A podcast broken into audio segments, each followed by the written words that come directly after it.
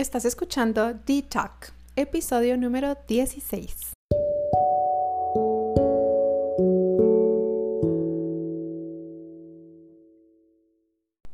Bienvenidos a D-Talk. Yo soy Diana Tánchez y este es un espacio para que juntos encontremos la dosis de conciencia y presencia que necesitamos en nuestro día a día.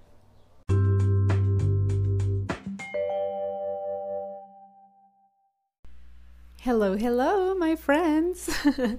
Este episodio que quería sacar la semana pasada, pero la verdad es que puedo prometerles que valió la pena esperarlo. Me tardé mucho porque le puse mucha cabeza y mucho corazón. Me adentré en muchos temas y el resultado la verdad es que es muy valioso. Hoy les voy a hablar sobre mi maternidad, ya que yo pienso que cada mujer vive una maternidad distinta y que todas podemos aprender unas de otras. Hoy titulé este episodio así, porque quiero contarles cómo he logrado balancear mi maternidad, logrando mucho más, haciendo mucho menos. De verdad, espero que lo disfruten. Frecuentemente, ustedes me preguntan a través de mi cuenta de Instagram, ¿cómo le hago para hacer todo lo que hago? ¿Cómo le hago para tenerlo todo? ¿Cómo le hago para hacerlo todo bien? Por eso hoy quiero enfocarme en hablarles cómo puedo tener todo sin tener bajo control nada. Para iniciar esta conversación quiero contarles un poco de la primera escuela que tuve de la maternidad. Mi primera escuela fue mi mamá y mi abuelita. Ellas son las mujeres más organizadas que he conocido, primeramente con la limpieza y segundo con la comida o el menú de la familia. Este último eh, o sea, eran súper dedicadas en este último. Lo que quiero decir es que en mi casa o en casa de mi abuelita nunca ibas a encontrar comidas a medias o medio hechas. Para nada. Las dos siempre tenían una comida muy completa y eso es algo que recuerdo muy bien. Pues tampoco eran muy permisivas con la comida chatarra, sino que todo lo contrario, siempre nos hablaban del valor de comer comida en casa. Mi mamá era muy organizada con el orden y la limpieza. La verdad no sé cómo, pero a mi mamá le daba tiempo hasta de limpiar sus plantas hoja por hoja, así como lo escuchan. Las limpiaba hoja por hoja y hasta les ponía aceite para que brillara cada hojita. Aparejado a eso, ella hacía pais, pasteles, postres deliciosos para nosotras. Y pues en fin, mi abuelita no se queda corta los fines de semana, casi siempre la pasábamos en su casa y ella nos consentía un montón. A manera que crecí, mi mamá retomó la universidad y pues ya no tenía tanto tiempo para la casa y para nosotras. A raíz de eso yo tomé un rol como de guardiana de mi casa y niñera de mi hermanita. Cada vez que mi mamá no estaba, eso hacía yo. En ese momento no me parecía ser una mamá, pero ahora cuando veo hacia atrás sí actuaba como una mamá. La verdad es que pobres mis hermanas, porque tenían que aguantarme. Mis papás se separaron cuando yo tenía 17 años, justo en mi último año de colegio para entrarme a la universidad. No puedo decir que no me afectó, pero a veces la vida nos da esas sorpresas. Yo decidí quedarme con mi papá y mi hermana menor también. Soy la segunda de tres hermanas y mi hermana mayor en ese momento ya estaba casada, así que todo fue más sencillo para ella. Lo que no he mencionado es que al principio hablé de la comida de mi mamá y de mi abuelita porque creo que de ahí fue donde nació mi gusto por cocinar. Me encanta cocinar. No posteo tanto de recetas, pero sí me gusta mucho, mucho cocinar. Lo disfruto en sobremanera, o sea, me relaja, eh, acciona mi creatividad y pues luego disfruto comer lo que preparé. Pero bueno, retomando la separación de mis papás, ambos tomaron caminos separados y diferentes. Ellos no iban a arreglarse bajo ninguna circunstancia y eso por primera vez me dio la idea de la importancia que tenía que una mujer fuera económicamente activa, fuerte y estable. Pues mi mamá por decisión propia empezó una nueva vida de cero. Fue de verdad impresionante y eso me abrió los ojos a una realidad que yo desconocía, pues por primera vez pude palpar la importancia de tener una preparación profesional para la vida porque esa era la herramienta que mi mamá estaba usando para salir a flote. Así que mi visión de maternidad cambió un poco, un tanto por las responsabilidades económicas, pues a partir de ahí para mí una mamá debería de ser también económicamente viable, si lo queríamos ver así. Cuando me convertí en mamá, Aparte de no tener idea de cómo ser mamá, me empezaron a caer varios veintes, como por ejemplo recuerdo que la primera contrariedad que encontré fue el hecho de que yo quería trabajar y ser económicamente activa, pero a la vez para mí no había nadie que pudiera cuidar de mi bebé mejor que yo. Para mí las únicas personas confiables eran mi propia familia. Esto pues a causa de un abuso que yo sufrí de niña. Así que fue la primera vez que me encontré como que entre la espada y la pared en mi maternidad. Por un lado, mi esposo y yo sentíamos tranquilidad al estar yo como full mom, pero por el otro lado había algo en mí que quería desarrollarse decidí inclinarme más al lado de ser mamá para mi bebé y me enfoqué en la idea de que mi carrera profesional podía esperar. Hasta este día la verdad es que no me arrepiento de esa decisión, pues me permití disfrutar a mi bebé al 100% y eso la verdad es que no hay dinero ni trabajo que lo pueda comprar o superar o reemplazar. Durante muchos años tuve estas dos ideas opuestas de lo que es ser mamá. La primera idea era que mi casa iba a estar siempre perfectamente limpia, comida lista y caliente hecha en casa, presta y dispuesta para cuando la quisiéramos. Y aparte yo iba a ser una mujer súper exitosa en mi trabajo. Esa era mi vida en mi mente, por supuesto, antes de tener hijos. Poco a poco me fui dando cuenta que este perfecto plan en mi cabeza requería mucho esfuerzo y no quisiera decir que era imposible de lograr, pero más allá del esfuerzo que este requería era una manera de disfrazar el control que yo anhelaba tener en absolutamente todo.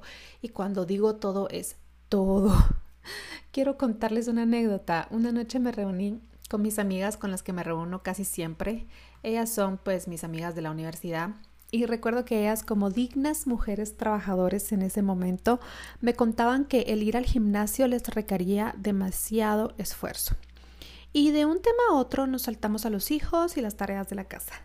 Así que yo les conté que a mí me encantaba cocinar y que en mi casa casi todo se cocina a partir de cero pues no solemos usar enlatados, empaquetados ni nada. Por ejemplo, una salsa se parte de cero. Es muy raro que nos auxiliemos de algo que no es natural. Así que ellas respondieron, ah, pero si trabajaras, no podrías hacer todo eso. Y yo en mi mente dije, ¿cómo que no? O sea, hasta con más razón lo haría para nutrirme súper bien. Eso fue lo que yo pensé en ese momento. Pero yo en ese momento no trabajaba, era una full stay at home mom. Al pasar los años, cuando empecé a trabajar, me di cuenta que en efecto ellas tenían toda la boca llena de razón. Imposible no lo era, pero requería un doble y triple esfuerzo de mi parte cumplir con todos esos estándares. Y fue ahí por primera vez que me rendí. Me di por vencida, me di cuenta que si quería tener mi casa siempre limpia, ordenada y comida lo más natural posible en mi mesa, entre paréntesis, control sobre todo, tenía que tener ayuda en casa. Y entrenar a otra persona para aprender por primera vez en mi vida a delegar mi cocina. Mis objetivos como mamá no estaban equivocados. Mi expectativa de la mamá que yo quería ser no era errada. Yo simplemente quería darle lo mejor a mi hija mía, pero ese tipo de momentos me hacían darme cuenta que soy un ser humano con dos brazos, no soy un pulpo con diez para poder hacer tanto y bien. Sentía como si estaba, ¿saben cómo? Como si estaba en un partido de béisbol y yo era la mejor jugadora, pero de un momento a otro todas las pelotas que venían a mí empezaban a caerse. Fue ahí cuando empecé a preguntarme y a analizar esta constante de qué significa ser en verdad una buena mamá. Y para responderme esa pregunta empecé desde el principio. Todos venimos a este mundo e instantáneamente empezamos a desempeñar roles. Primero, como hijas, hermanas, estudiantes, trabajadoras, primas, amigas. Algunas se convierten primero en esposas, pero otras antes de eso se convierten en madres.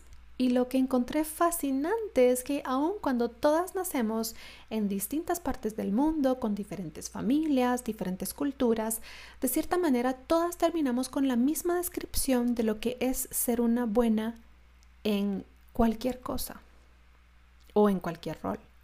Porque como mujeres también somos lo suficientemente ambiciosas como para querer ser no simplemente una hija, sino una buena hija. No queremos ser una estudiante, queremos ser una buena estudiante. Y ciertamente tampoco queremos ser solo una mamá, sino que queremos ser una buena mamá. Y con cada una de esas descripciones de lo que es ser una buena en todo, vienen las expectativas. Porque desde que nos arropan en una colchita rosada, todas empezamos a recibir mensajes acerca de quiénes somos o quién deberíamos de ser. Y eso es algo que funciona para alguien que cree estar yendo en la dirección en la que quiere dirigir su vida. Pero si analizas cada uno de los roles que desempeñas en tu vida, ser una buena hija o esposa, estudiante, etc., deberías de preguntarte estas dos cosas. ¿Qué hace una buena hija? ¿Qué hace una buena estudiante? ¿Qué hace una buena mamá? ¿Cómo sé que eso es ser una buena mamá? ¿Cómo sé que eso es ser una buena trabajadora? Y al hacer esto, este ejercicio, vas a darte cuenta que las expectativas internas que tienes de ti vienen casi siempre de una fuente exterior a ti.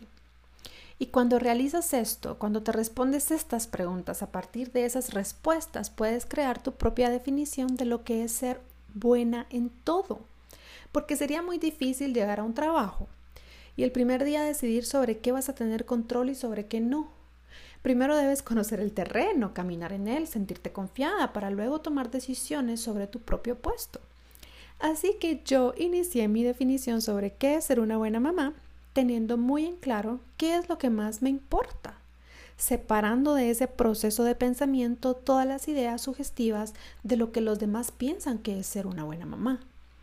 Y al final de ese proceso pude descubrir que lo que más me importa, más, o sea, a mí, es encaminar a mis hijas a ser de manera consciente buenos seres humanos con principios y valores de respeto y de amor no solo en su país, sino a nivel global.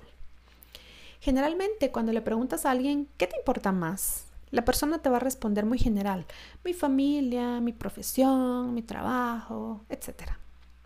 Pero si analizamos qué queremos lograr en relación a lo que nos importa más, la respuesta puede variar muchísimo.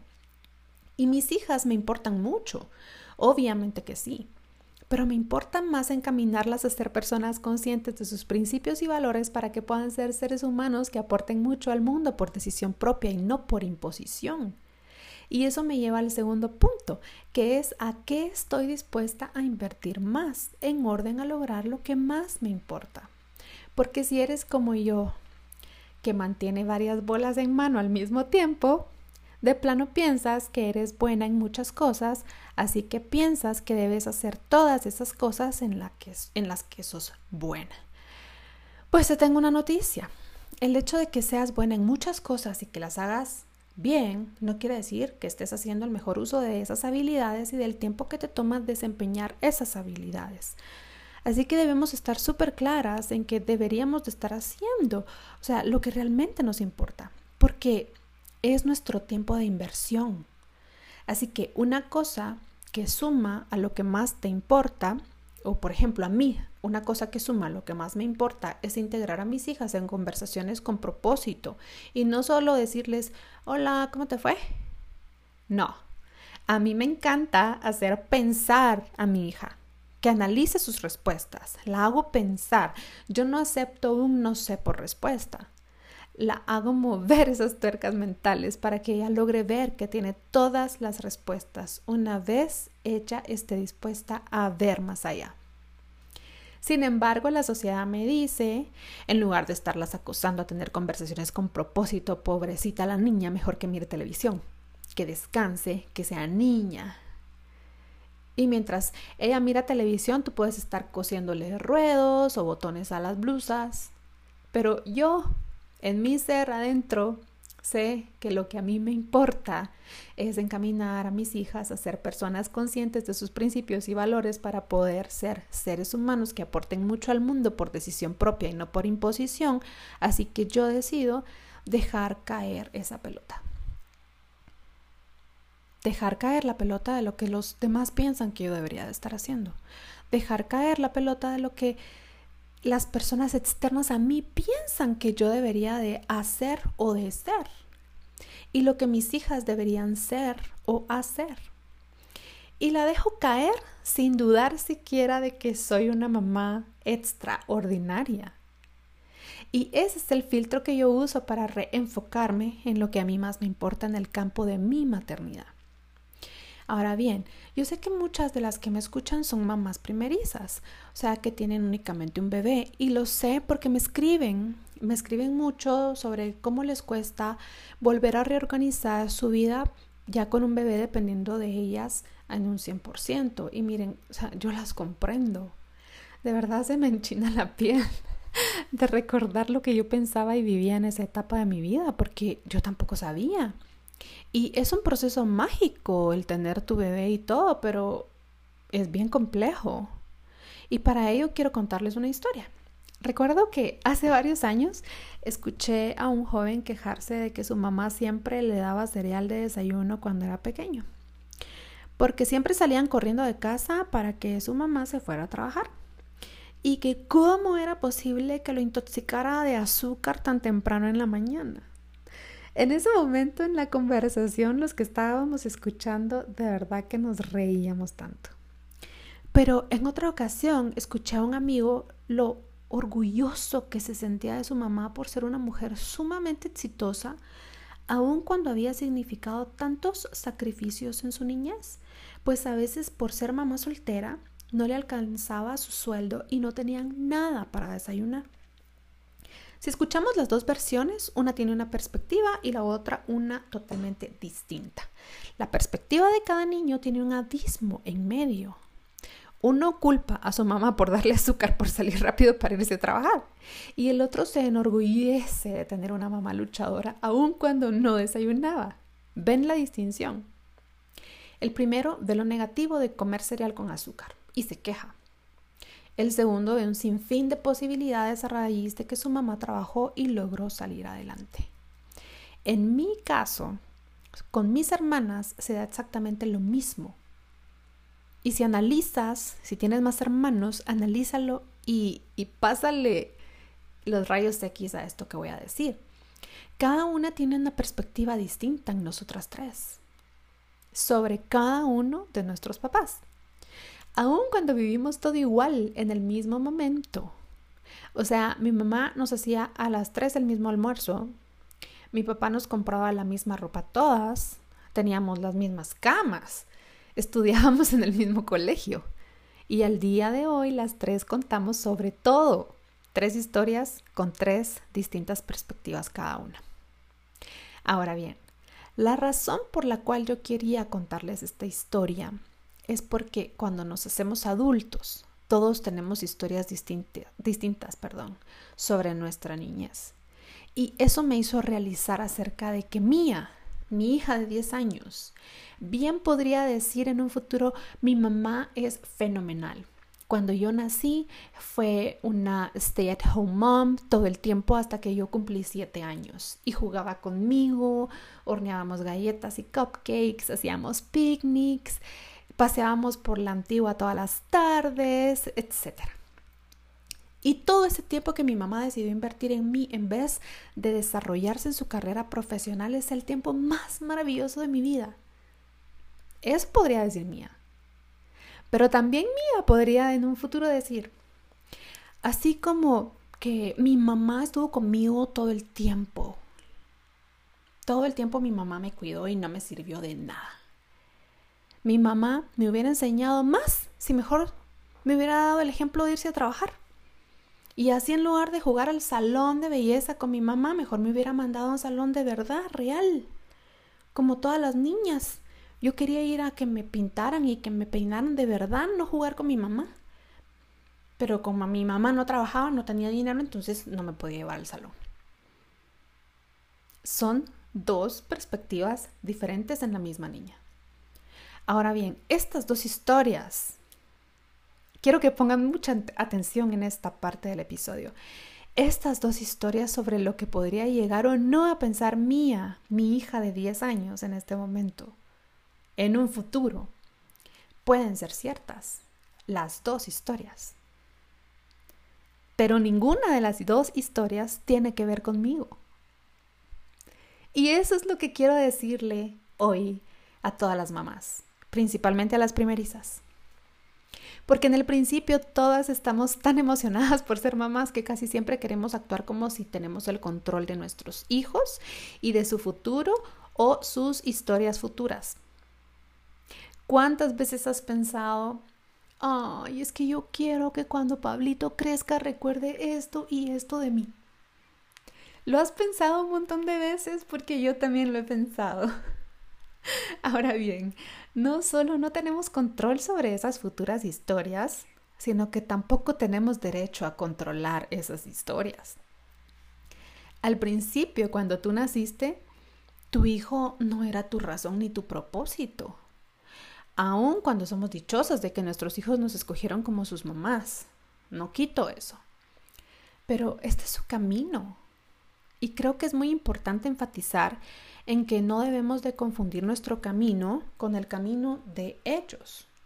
Y con esto quiero animar a cada mamá primeriza a seguir dándole un lugar a lo que a ellas más les importa o lo que para ellas es más importante.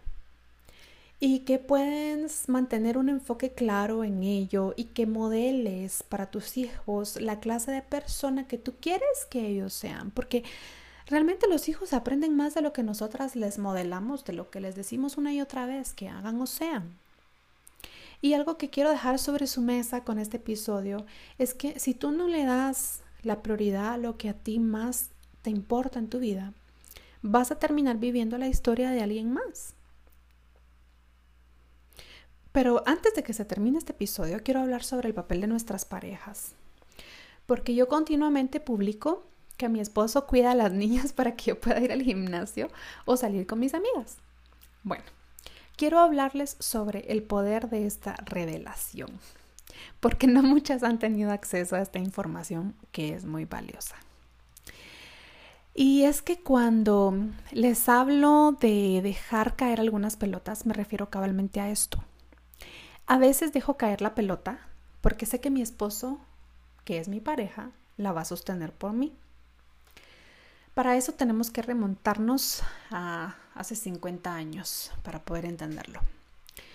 Tuvimos una revolución en la fuerza de trabajo hace 50 años en que las mujeres lograron entrar dignamente a ser parte de la fuerza de trabajo a nivel mundial. Y 50 años después, tanto instituciones como públicas como privadas también se han beneficiado del ingenio, la creatividad y el talento de todo tipo de mujeres que hace de este mundo un lugar mejor. Pero desafortunadamente no tuvimos la revolución contraria en casa. En otras palabras, los hombres no empezaron a involucrarse en el hogar o con los hijos, al mismo ritmo en que el género femenino se adentraba en el trabajo.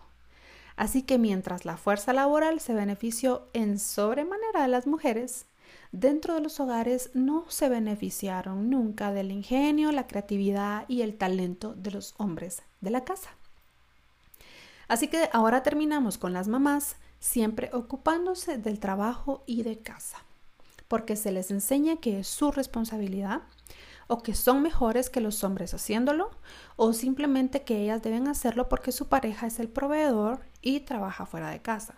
Y hoy quiero decirles que se gana mucho cuando un hombre participa de la casa. Tengo como mil anécdotas para compartirles, pero les voy a contar solamente algunos y que son recientes. Resulta que Olivia se duerme únicamente si yo estoy pegadita a ella. A veces en mis brazos, a veces acostadas al lado, pero si yo me muevo dos milímetros ella se despierta. Sin embargo, cuando está sola con mi esposo y él ve que ella ya tiene sueño, él la acuesta en el sillón y le dice, Olivia, duérmete. ¿Y qué creen? Ella se duerme sola. Otra, Olivia no quiere que la vista casi nunca. Siempre pone resistencia para mí, ¿verdad? Pero mi esposo me cuenta que cuando yo no estoy, él solamente le dice, te voy a vestir. Y ella se deja vestir divinamente. Así que yo le digo, solo así se deja vestir. y así podría darles muchísimos ejemplos de cómo ganamos cuando un hombre participa en el hogar. Ahora tú puedes decirme, Diana, pero yo, yo soy mamá soltera. Ok, Primero les diré que como, como mujer que estoy casada con una pareja, de cierta manera caigo en el patrón conservador del mito de lo que es tener una pareja y que esa pareja es tu pronto auxilio y punto. Pero al observar a mamás solteras, veo cómo rápidamente ellas son mucho más ágiles que yo al poder expresar su necesidad de ayuda a otras personas y conseguirlo. Y veo cómo los hijos de madres solteras son muchísimo más autosuficientes que los hijos de parejas, que mis hijas, voy a decir. Que creo que es mucho mejor para el niño en sí ser autosuficiente. Y son autosuficientes porque tienen una mamá que se ve obligada a explotar todas sus capacidades y habilidades al mismo tiempo. Así que, de cierta manera, nosotras las mujeres casadas creo que podemos aprender un montón, pero así un montón de las mamás solteras. Yo, la verdad, aprendo mucho de ellas. Y para ir concluyendo con este episodio, vamos a aterrizar en que la maternidad puede llegar a ser un terreno donde logramos mucho haciendo menos y no lo contrario como hemos sido enseñadas. Este concepto es muy valioso porque lograr más haciendo menos es un buen ejercicio de visualización, ya que con ese concepto en mente dejas de ver el árbol que tienes enfrente y empiezas a ver el bosque que está a tu alrededor. Ahora, hay muchas cosas que ya no hago o hay cosas que hago menos. Y últimamente creo de verdad que como mamá y como ahora es la moda de hablar de que las mamás tenemos un superpower, pues la verdad yo les voy a decir que como mamá ese es mi superpoder. Mi superpoder es em, saber por qué estoy en este planeta, por qué sé que a través de lo que hago puedo alcanzar a muchas mujeres, por qué sé que puedo transmitirles ánimo, palabras de apoyo, información valiosa, amor a sus vidas y porque el tiempo va a pasar y mis hijas van a crecer y alguna vez van a escuchar a su mamá con la convicción de estar haciendo su papel lo mejor que podía, sin llenar los estándares externos de nadie, sino los internos. Y que ellas puedan partir de ahí para, con su propio criterio en su momento, decidir qué es para ellas ser una buena mamá para sus hijos y que puedan hacer del mundo un lugar mejor. Este era el episodio de hoy.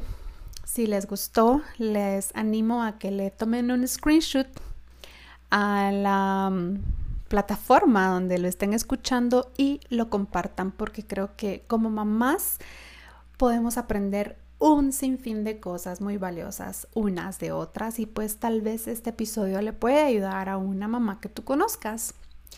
Em, les deseo de verdad una excelente semana. No olviden seguirme como Petiti en Instagram, donde vamos a tener comunicación más estrecha eh, por ahí.